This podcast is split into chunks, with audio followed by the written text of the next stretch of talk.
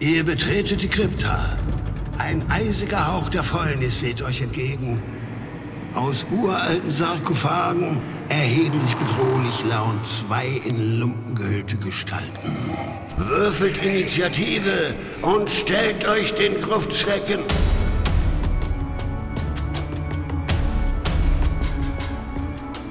Gruftschrecken, der deutschsprachige Oldschool-Rollenspiel-Podcast.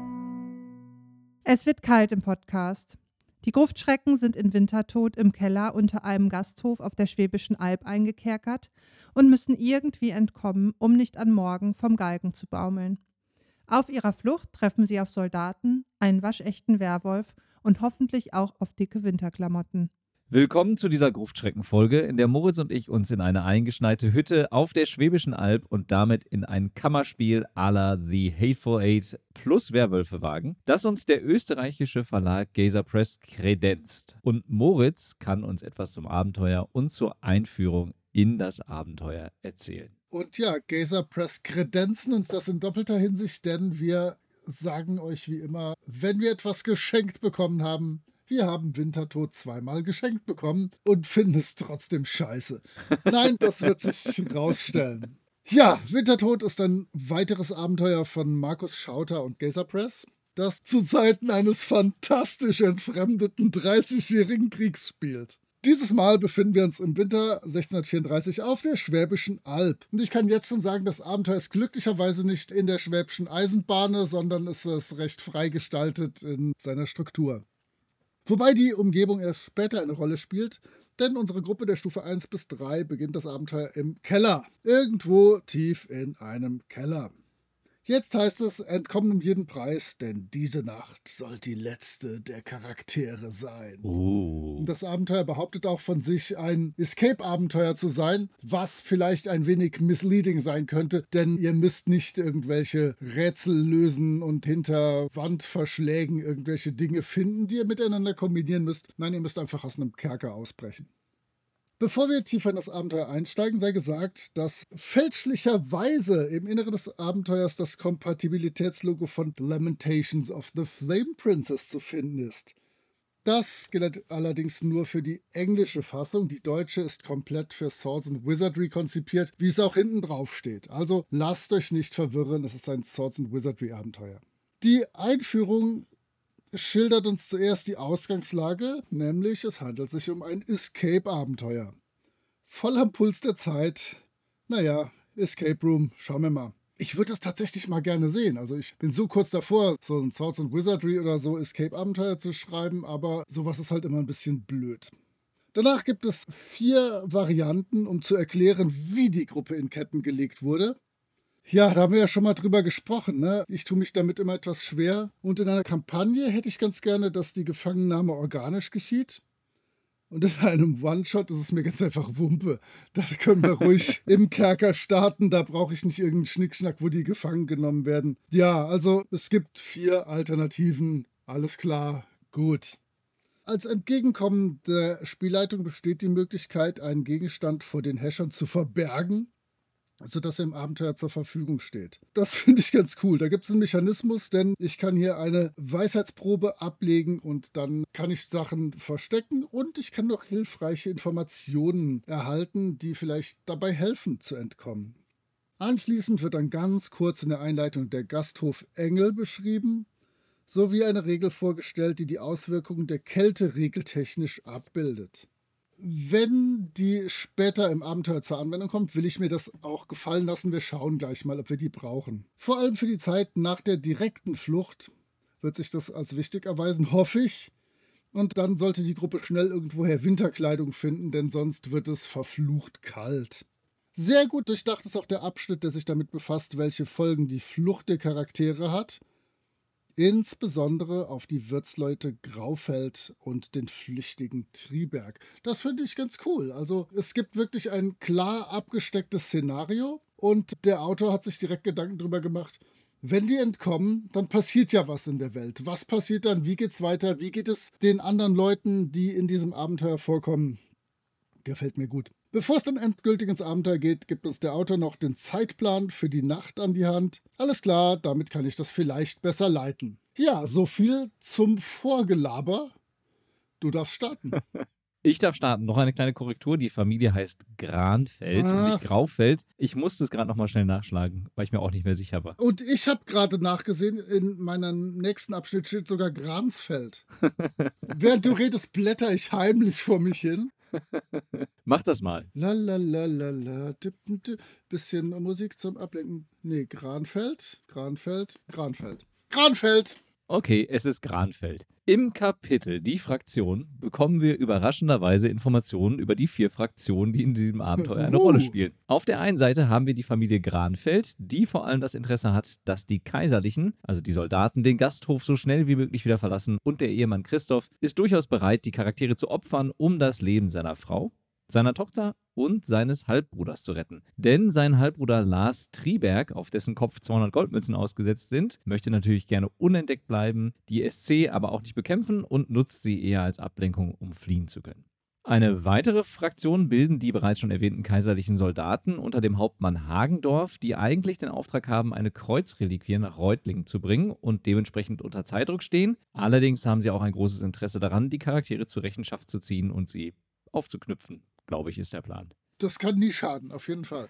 Richtig, gerade im Dreißigjährigen Krieg. Falls Sie die Flucht der Charaktere bemerken, werden Sie natürlich versuchen, diese wiederzufinden und den ganzen Gasthof auf den Kopf stellen und durchsuchen. Die dritte Fraktion bilden die Kopfgeldjäger Metz und Fastnacht, die allerdings kein großes Interesse mehr an den SC haben und ihren Job als erledigt ansehen, sodass sie durchaus von den Charakteren bestochen werden könnten, um sie zu unterstützen. Und als letzte Fraktion haben wir dann noch Pater Daniel, der eigentlich Peter Otte heißt, der die Kreuzreliquie stehlen möchte und die Charaktere als Mittel zum Zweck nutzen möchte, um an sein Ziel zu kommen. Er wird dann, sobald er an die Reliquie gekommen ist, direkt versuchen zu fliehen oder die Reliquie verstecken, falls man ihn des Diebstahls verdächtigt. Ich finde, das Kapitel hilft dabei, einen guten Überblick über die einzelnen Fraktionen zu erhalten. Allerdings hätte ich eine ergänzende visualisierende Darstellungsform gut gefunden. Also eine Tabelle, ein Beziehungsnetzwerk, eine knackige Übersicht über die Fraktionen. Hätte hier nämlich wirklich geholfen und würde auch als Spielhilfe am Spieltisch, glaube ich, deutlich besser funktionieren als der reine Fließtext.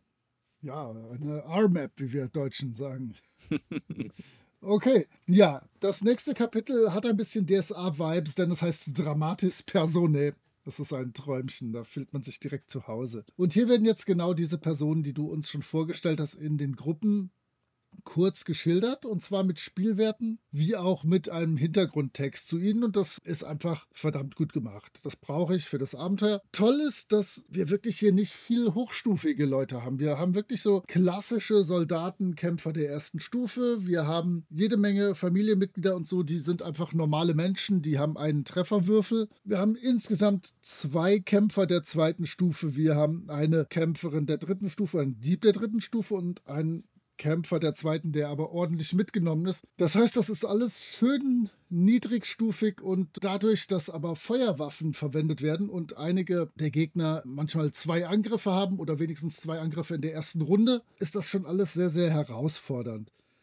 Ja, die Namen sind schon großartig. Ich weiß nicht, ob die beiden kaiserlichen Soldaten Hans Oxtreiber und Franz Knees irgendwie ein Easter Egg auf Heidi Klums Brüste sind. Man weiß es nicht. äh, Ich weiß auch nicht, ob, ob wir ab 18 sind oder wie die Show geschaltet ist. Aber Stefan Holzappel, Karl Steiner, Katrin Metz, Georg Fastnacht, die ganzen Kranfels, Anna, Christoph Sieglind, Lars Trieberg, das sind verdammt gute 30-jährige Kriegnamen. Da gibt's nichts dran auszusetzen. Und tatsächlich sind die Namen auch so unterschiedlich, dass die Gruppe sich die vermutlich merken können wird. Denn wir haben das Abenteuer beide noch nicht gespielt. Aber man kann natürlich bei sowas gerade bei dieser Struktur sehr gut sehen, ob und wie das funktionieren wird. Also diese Personen werden alle funktionieren und sind nicht übermächtig, aber allesamt gefährlich. Selbst die kleinste Wache mit einer Arkebuse kann ja einen Charakter schnell einfach mal wegballern und die Sache ist erledigt. Also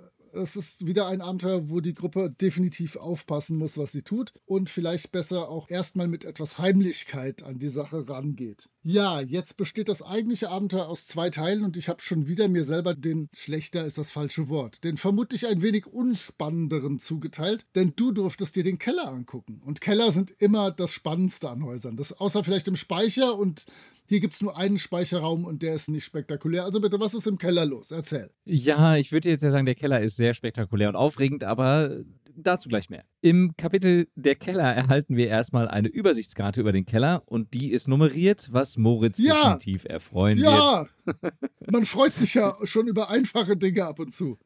Das habe ich mir fast gedacht. Und bei dem Keller handelt es sich um einen zehnräumigen Mini-Dungeon, wobei Dungeon eigentlich die falsche Bezeichnung ist, denn im Gegensatz zu den Abenteuern, die wir hier üblicherweise besprechen, ist der Keller wirklich ein Keller, in dem es zwar ein bisschen was zu entdecken gibt, aber wer hier Fallen und Dungeon-typische Ausstattung erwartet, der dürfte wahrscheinlich enttäuscht werden. Und zu Beginn wird die Lage der Charaktere geschildert, die ja im Keller eingesperrt sind, um auf ihre Hinrichtung zu warten. Und es wird dann erläutert, wie der Pater ihnen im Zuge ihres Hackersmals einen Dietrich für ihre Fesseln zuspielt und ihnen verrät, wo sich ihre Ausrüstung befindet. Und ab hier beginnt dann das lustige Ausbrechen aus dem Kellergefängnis. Ich stelle mir gerade die kichernde Gruppe vor beim lustigen Ausbrechen. so alle mit so Clownsnasen. Ja, es klang jetzt ein bisschen nach Büttenrede. Okay. Es gibt dann verschiedene Teilbereiche des Kellers, die erforscht werden können. Der Kohlenkeller, ein Geheimgang, ein gefluteter Tunnel, ein Werkzeugschuppen und ein Raum, in dem die Wolfsfrau gefangen ist. Und in den meisten Räumen können die Charaktere vor allem Ausrüstung finden, die ihnen gegebenenfalls bei ihrer Flucht weiterhelfen könnte. Zum Beispiel Werkzeuge im Werkzeugschuppen, die als Waffen fungieren können. Interessant dürfte der Kohlenkeller sein, in dem die Charaktere die Leiche eines Landstreichers ausgraben können, der von der Wolfsfrau getötet und dann dort vergraben wurde und somit auch einen Indikator für die im Keller lauernde Gefahr darstellt. Einen weiteren solchen Indikator dafür finden wir im Erdkeller und hier muss ich das Abenteuer zitieren, in dem die Charaktere Flecken an den Wänden und Decke finden können, die aussehen, als wäre ein unter Druck stehender Kessel Gulasch explodiert. Die Ursache dafür ist natürlich die Wolfsfrau, die eingeschlossen in einem der Räume auf die Charaktere wartet und netterweise eine kleine Würfeltabelle hat, die in allen Fällen den Zweck hat, den Charakteren klarzumachen, dass von der Frau eine Gefahr ausgeht. Wenn die Charaktere es an der Wolfsfrau vorbeischaffen, dann können sie im Weinkeller noch auf Lars Triebeck treffen, der mit großer Wahrscheinlichkeit erst einmal seine Pistolen auf die Charaktere abschießt, bevor er realisiert, dass es sich nicht um die kaiserlichen Soldaten handelt. Also er schießt, bevor er fragt. Die beste Fluchtmöglichkeit bietet sich für die Charaktere wahrscheinlich über den Werkzeugschuppen, wo sie dann auch eine Leiter finden können, mit deren Hilfe sie dann in das obere Geschoss und damit zu ihrer Ausrüstung hinaufsteigen können. Allerdings lauern hier dann vielleicht ein paar Gefahren, die man auf einer Würfeltabelle auswürfeln kann. Das können dann zum Beispiel Wölfe sein, die draußen schaurig heulen. Insgesamt ist das also kein wirklicher Dungeon, sondern eher eine Art Setting, um den Charakteren eine möglichst kreative Flucht aus ihrer Situation zu ermöglichen. So würde ich es vielleicht mal zusammenfassen. Ja, okay, das beruhigt mich dann ja etwas, dass mein Wirtshaus nicht total abstinkt gegen deinen Keller. ja, ich muss gleich einen kleinen traurigen Punkt ansprechen, aber das machen wir gleich. Aus dem Keller geflohen ist es dann nämlich so kalt und tödlich, dass die Gruppe einfach in den Gasthof eindringen muss. Es gibt keine anderen Optionen. Sie können sich nicht einmummeln und irgendwie entkommen. Es besteht einfach keine andere Option. Ja, ich finde, dieses geschmeidige irgendwo hindeuen ist in der Tat von mir aus auf der kalten Schwäbischen Alb hinreichend von der Welt gedeckt, sodass ich damit mit einem leichten Zähneknirschen leben kann. Denn draußen lauern, wie du schon sagst, Wölfe. Die Vordertür ist mehr oder weniger verbarrikadiert. Die Gruppe könnte über die Balkontür eindringen und die Hintertür ist versperrt. Aber hier kann man anklopfen, wie das bei Türen so üblich ist. Und dann gibt es eine schöne Tabelle, die entscheidet, wer im Inneren das hört und wer darauf wie reagiert. Das finde ich ziemlich cool. Sowieso hast du auch schon diese Tabelle bei der Wolfsfrau erwähnt. In so ziemlich jedem Raum gibt es eine Tabelle mit 1W6 oder 1W8, wo kurz beschrieben ist, was da passiert. Also normalerweise sind die Personen geschildert, die in einem Raum sind und dann wird gewürfelt, was die gerade tun, womit die beschäftigt sind, ob die aufpassen. Das ist natürlich klasse. Das haben wir schon mehrfach gesagt, dass das der Autor wirklich gut kann, dass er da ein oldschooliges Spielgefühl reinbringt. das einfach klasse funktioniert. Obwohl das eigentlich kein üblicher Oldschool-Mechanismus ist, so eine Tabelle für einen Raum. Normalerweise beschreibst du ja den Raum und sagst, was da passiert. Aber so finde ich das sehr schön und auch die Spielleitung kann da relativ schnell und zügig darauf reagieren. Ja, der Gasthof besteht aus einem Erdgeschoss und einem ersten Stock. Im Erdgeschoss gibt es natürlich den klassischen Schankraum, und hier gibt es schöne kleine Details, wie beispielsweise eine Katze, die dort lebt. Auch auf dieser Tabelle könnte es zu Problemen mit der Katze führen. Also jetzt nicht für die Gruppe, eher für die Katze. Aber da sind Steiner und Ochstreiber drin und passen dort auf, dass niemand reinkommt. Die Vorratskammer und der Stall habe ich mal mir erlaubt hinzuschreiben. Langweilig, da ist überhaupt nichts los. Da kann man sich ein paar Sachen angucken, aber das war's auch. Dann gibt es die Küche und hier ist tatsächlich ein Herd, welcher Konstitutionsverlust durch die Kälte in geringem Maße heilt, was ich ziemlich cool finde, denn ich habe eingangs gesagt, wir müssen mal schauen, ob dieser Kältemechanismus verwendet wird. Ja, er wird verwendet, wenn die Gruppe draußen ist und sie kann sich hier in der Küche ihre Konstitution wieder zurückholen. Auch das ein nicht ursächlich irgendwo in Oldschool-Systemen gebräuchlicher Mechanismus, aber der wird einfach eingeführt und dann durchgezogen. Sowas ist immer gut.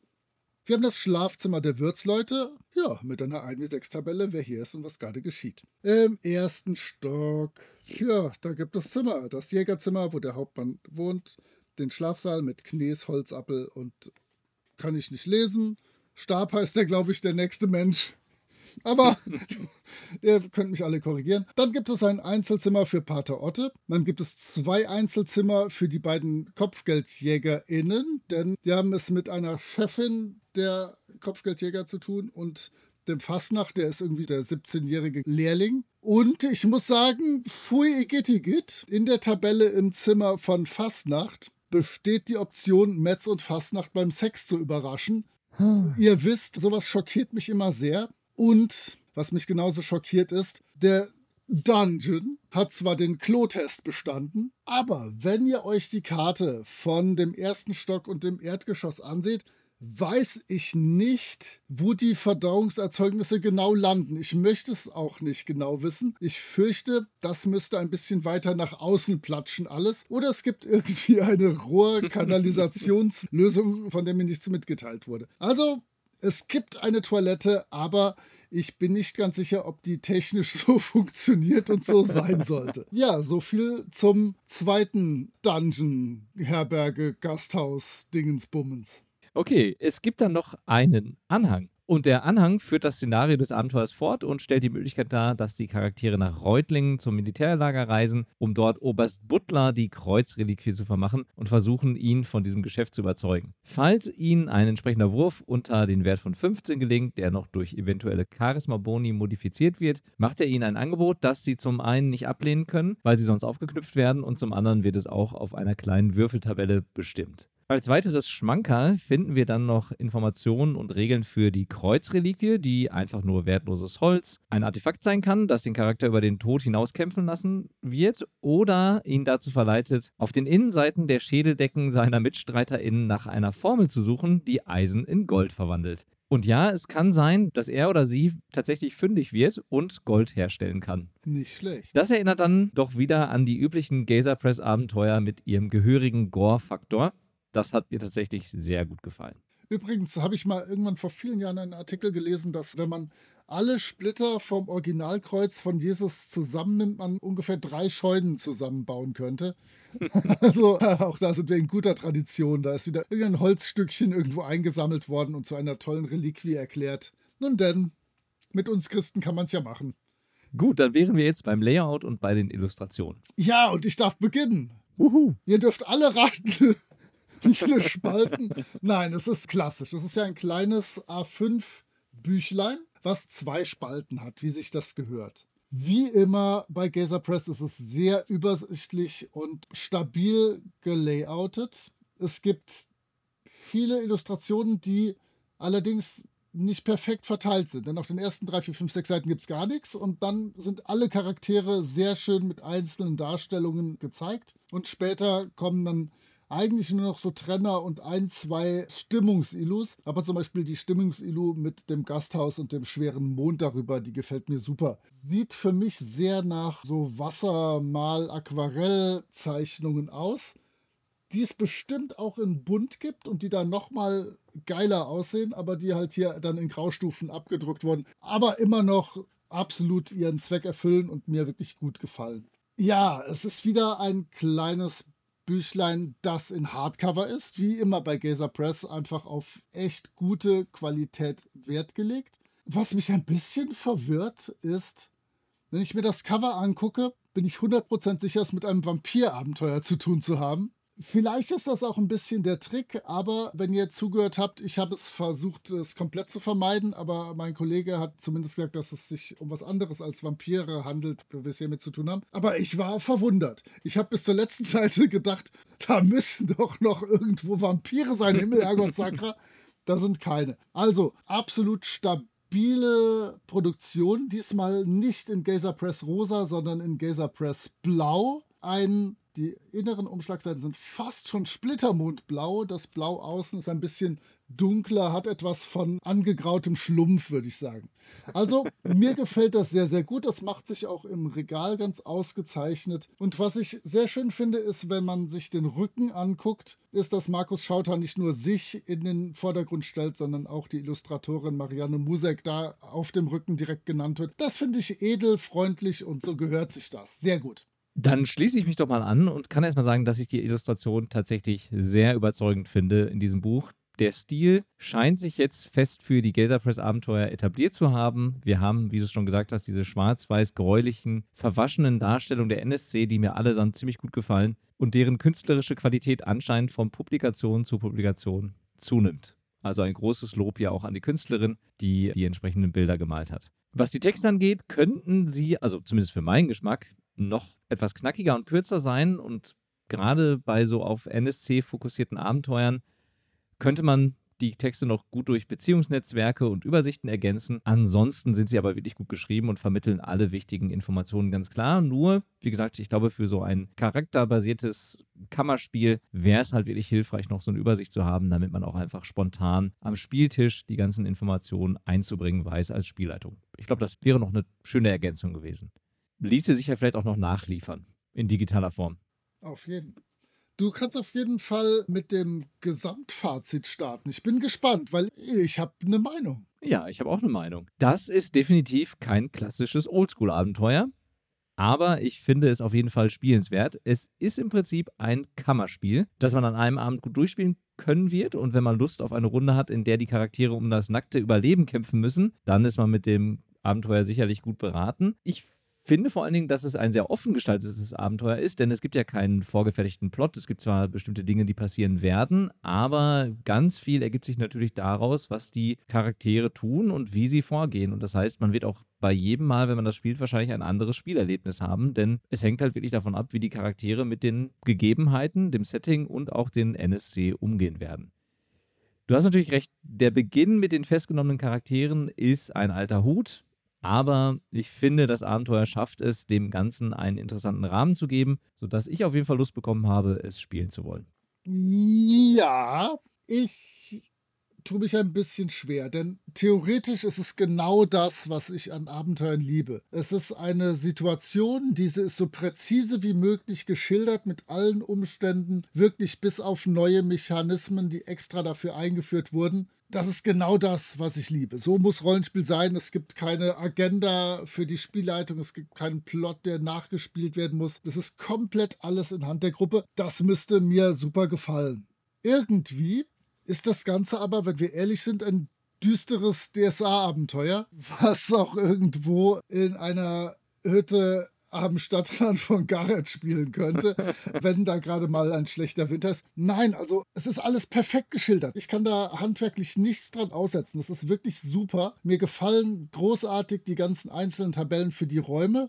Die Personen sind alle super geschildert, aber ich brauche immer noch irgendwie sowas Übernatürliches. Und wenn das jetzt nur ein Monster oder sowas wäre, was da noch irgendwo durch die Kanalisation kraucht, das ist mir einfach zu menschlich zentriert. Ja, das ist so die Richtung, in die Gazer Press geht mit diesem Setting. Aber ich habe da immer gern noch was. Und da reicht mir nicht diese Wehrwolf Bären irgendwas Frau, die ich nicht verraten möchte, aber es ist keine Vampirin. Ich hätte da gerne noch irgendwie ein oder zwei andere Sachen und ich hätte gerne, dass es noch viel mehr Kleinkram in den Räumen zu finden ist, mit dem ich interagieren ja. kann, den ich nützlich verwenden kann. Vielleicht noch irgendein kleiner magischer Tand, irgendwie ein oder zwei kleine Rätselchen oder so. Hier, das ist einfach, weiß ich nicht, das ist so, so handfest und nichts verkehrt gemacht. Aber ich hätte gerne noch so ein kleines Bam dabei gehabt. Ich kann das nicht perfekt beschreiben. Wie gesagt, das ist eigentlich genau das, was mir gefallen müsste. Und das ist sehr gut gemacht handwerklich. Ich wiederhole mich, glaube ich, zum siebten Mal, weil ich so verzweifelt bin, weil ich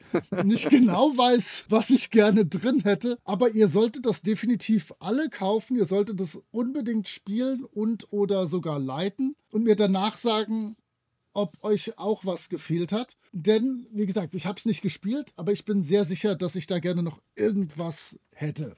Aber tolles Abenteuer, toll produziert, toll aufgemacht, gute Zeichnungen, die sich immer mehr etablieren und einschleifen. Eigentlich will ich gar nicht meckern. Aber du hast ja gerade gesagt, es wäre wie DSA. Für DSA ist es deutlich zu tödlich. Aber du hast schon recht mit deiner Kritik, die kann ich voll und ganz nachvollziehen. Ein bisschen Krötenkult an der einen oder anderen Stelle hätte ja nicht geschadet. Ja, gib mir den Krötenkult. ja, also irgendwas noch Monsteriges und dann wäre das perfekt. Aber dann können wir an dieser Stelle ja zumindest schließen mit einer etwas zweigeteilten Meinung, was ja auch nicht das Schlechteste ist, und können noch einen kleinen Ausblick geben auf unsere nächste Folge, die ja wieder eine Fünferfolge ist. Und das heißt, wir werden uns einem Medium widmen, was nicht ein Buch sein wird. Und diesmal gucken wir was. Ich freue mich schon. Und ich habe Angst. Moritz hat es, glaube ich, noch nie gesehen. Ich bin besorgt, aber ich gebe mir Mühe. Ich bin überhaupt nicht besorgt und freue mich schon auf das nächste Mal. Also, macht's gut. Tschüss. Ciao.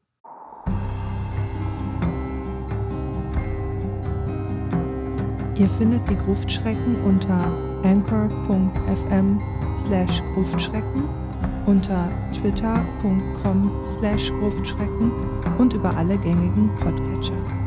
Vielen Dank an Sascha von Yellow King Productions für die Produktion des Intros. Dank auch an Nick DiSalvo und seine Band Elda für die freundliche Genehmigung, ihren Song 3 für das Outro nutzen zu dürfen. Wir freuen uns über inhaltliches Feedback, positive Bewertungen und neue HörerInnen.